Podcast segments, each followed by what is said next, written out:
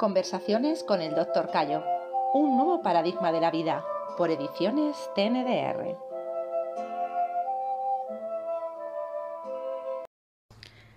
Ya nos has contado eh, cuándo y cómo nace la exploración TNDR. ¿Cuándo descubres, cuándo nace el, el masaje TNDR? ¿Cuándo ese pase universal que es tan eficaz? ¿Cómo llegas a él? Mm, Bien. Eh, ciertamente, primero vimos estos bloqueos TNDR, empezamos a, a a delimitarlos, pero claro, yo era médico y, tenía mentalidad médica, y entonces pensaba que eso sería pues como, como son los reumas, que hay dolores aquí, dolores hay tejidos que están dolorosos. También, curiosamente, cuando eh, los primeros años, años de médico, el 50% de los pacientes que llegaban a la consulta venían con reuma. Ya nadie viene con reuma, ya no existe el reuma. Ya ninguna viene diciendo tengo reuma. Antes un día, tengo un reuma. Un reuma para ellos era un dolor. Un dolor difuso, que no fuera una artrosis, era un reuma.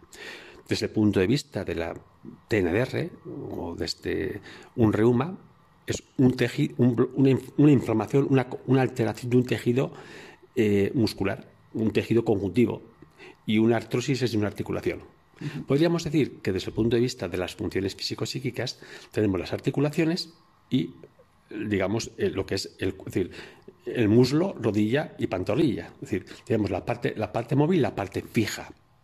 Bien, cuando la parte fija se altera y da dolor, sería un reuma. Cuando lo que se altera es la articulación, sería una artritis o una artrosis. ¿Eh? Bien, sería un poco el concepto que yo tenía en aquellas épocas, eh, que creo que está bastante objetivo. Entonces, claro, veías como las abuelas, si un reuma, daba una fricción con alcohol de romero, había una cultura popular y siempre pues, buscaba claro, algún producto antiinflamatorio, porque era, había un dolor, había que dar algo inflamatorio. Eso que también enseñado en la universidad. Por lo tanto, eh, me intenté encontrar cómo poder desinflamar, entre comillas, aquellos bloqueos TNDR.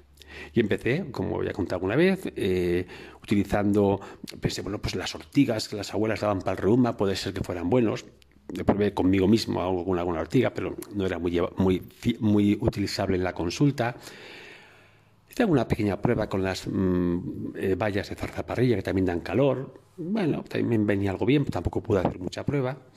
Y en aquellos tiempos leí un libro de las abuelas que decían que cuando había una ciática ponía una cataplasma de linaza sobre toda la pierna que producía una ampolla, producía una quemazón de la piel, pero cuando esta quemazón desaparecía, desaparecía la ciática.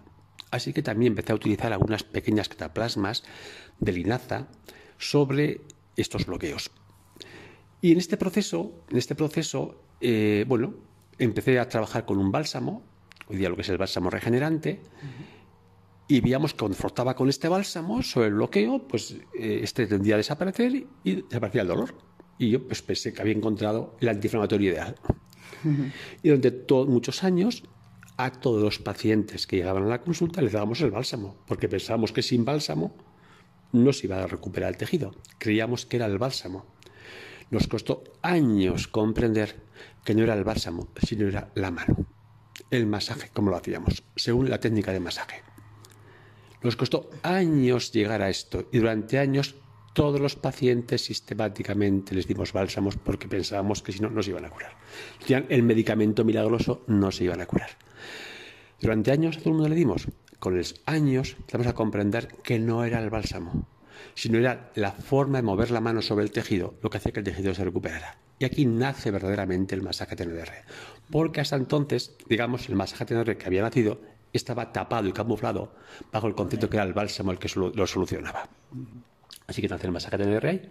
Vamos a ver que estos tejidos, eh, según los masajeábamos, tenían un tipo u otro tipo de evolución. Vamos a darnos cuenta cómo los bloqueos TNDR hinchados con el masaje tendían a disolverse y el tejido a coger uniformidad y bajaba el dolor. En los bloqueos TNDR grumosos, con tejidos resecos, veíamos la misma forma que el tejido como se hinchaba, se volvía más natural y mejoraba el dolor.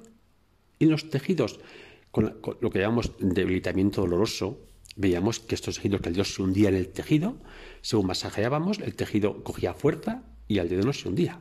Incluso una experiencia que para mí fue impactante, yo creo que me la recordaré toda la vida, fue cuando encontré ya la evolución de un tejido en debilitamiento doloroso puede acabar en lo que llamamos un agujero doloroso, que es ya un tipo de bloqueo de alarma roja. Cuando encontré en una persona un tejido en agujero doloroso en el cráneo y el dedo se hundió un centímetro en el cráneo de la persona, la sensación es que se me encogió la tripa. Es decir, se metía el dedo para adentro, es decir, se había comido el hueso. En dos, tres masajes, esto desapareció al 100%. El hueso recuperó. Es decir, estas experiencias no se olvidan nunca en la vida. ¿Cómo es posible que, que esto recupere? Digamos, el, masaje tener fue continuamente dándome sorpresas increíbles. Los primeros años pensábamos que, además, cuando usamos el bálsamo, que era el antiinflamatorio, pensábamos que el masaje TNR era útil para patologías dolorosas, locomotoras, bien de articulaciones o bien de músculos o partes del cuerpo. Y nunca pensamos que podía ir más allá. Pero las sorpresas fueron apareciendo. Y una de las sorpresas es cuando un paciente, paciente X, una persona con 75 años, que ya era bien habitual por dolores, sus dolores de tordillas, de espalda, de hombros, no recuerdo exactamente qué, pero sí lo que recuerdo es que me vino diciendo que le iban a operar del corazón porque tenía una insuficiencia de la válvula, eh, la válvula mitral, la válvula izquierda del corazón. Eh, y esta persona tenía en este momento, apareció con un edema pulmonar y un edema en las piernas. Había que operarle de urgencia. Tenía dos meses. Y bueno, como tenía dos meses, pues se me ocurrió, vamos a mirar toda la zona del corazón, toda la zona del ver lo que hay. Y me encontré con los bloqueos TNDR que estaba acostumbrado a, ver en las rodillas y en los muslos. Y como sabemos que el masaje no hacía ningún problema, fuimos masajando estos bloqueos. Es decir, que fueron dos meses le daríamos siete u ocho sesiones. A los dos meses iba a operarse, a la semana siguiente volvió el señor eufórico. Mira, mira, mira qué, qué cicatriz han hecho. Mira, mira. No le habían operado. ¿Y qué había sucedido? Tenía una insuficiencia de la válvula mitral de un 40%. En dos meses de masajes que se habían reducido los bloqueos TNDR, no habían desaparecido al 100%, solo se habían reducido, había pasado de un 40 a un 55%, lo suficiente para desaparecer el edema pulmonar y el edema en piernas. El cardiólogo dijo, 75 años, uff, no te opero. Y dije, oh, también funciona en un problema cardíaco. Es decir, empecé a darme cuenta que el masaje TNDR tenía muchas más posibilidades. ¿Eh? Y hemos ido evolucionando hasta comprender hoy día que estamos actuando, pues por ejemplo, en personas que no quedan embarazadas, mujeres que no quedan embarazadas, incluso mujeres que no quedan embarazadas in vitro, tengo el 50% de los casos han quedado embarazadas de forma natural. ¿Por qué? Porque veíamos al explorar todo el bajo vientre que todo el segmento creación marcha, donde se encuentra anatómicamente la matriz, estaba congestionado. Uno debe visualizar a la matriz congestionada, asfixiada, que lo puedes vivir, que lo puede cumplir su función. En el momento que con el masaje descongestionamos todos estos tejidos, la vuelve a su función y queda embarazada. Entonces, claro, vimos que la TNR abarcaba muchísimo más, ¿eh? muchísimo más. Y, seguimos viendo que abarca más. ¿eh?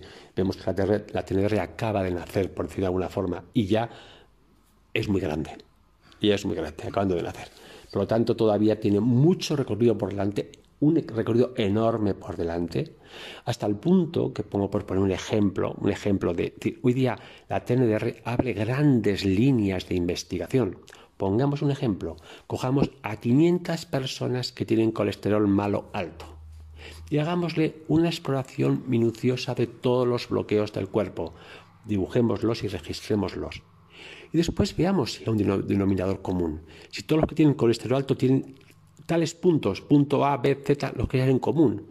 Porque si demostramos que de esos 500, el 90% que tienen colesterol malo alto tiene sus puntos bloqueados, podríamos posiblemente hacer un diagnóstico de colesterol sin necesidad de analítica de sangre. Esto es una teoría, por supuesto, niveles de investigación, pero es que en este momento la TNR abre grandes puertas a la investigación nuevas propuestas. Igual que hablo de colesterol, puedo hablar de diabetes, puedo hablar de hipertensión, de cualquier enfermedad. Deberíamos coger grupos de personas que tienen migrañas y ver qué tienen en común.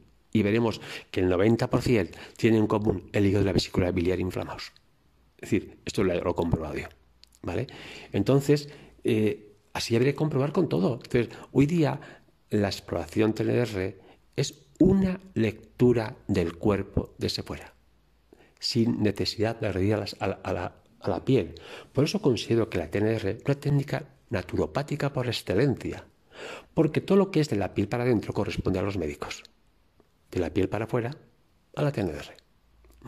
De la piel para adentro los médicos, son los que tienen que saber de analíticas, tienen que saber de sangre. En cambio, una persona que sabe leer el cuerpo, un profesional TNR, si sabe de medicina, mejor que mejor, pero no lo necesita para hacer sus, valoraciones y sus eh, eh, masajes. ¿Que sabe de anatomía? Estupendo. ¿Que sabe de histología? ¿Que es un experto en cirugía neurológica? Perfecto. Pero no lo necesita, quiero insistir, no lo necesita. Por lo tanto, eh, si alguien tiene que conocer la bioquímica, tiene que conocer la fisiología, la anatomía, eso es el médico, por supuesto.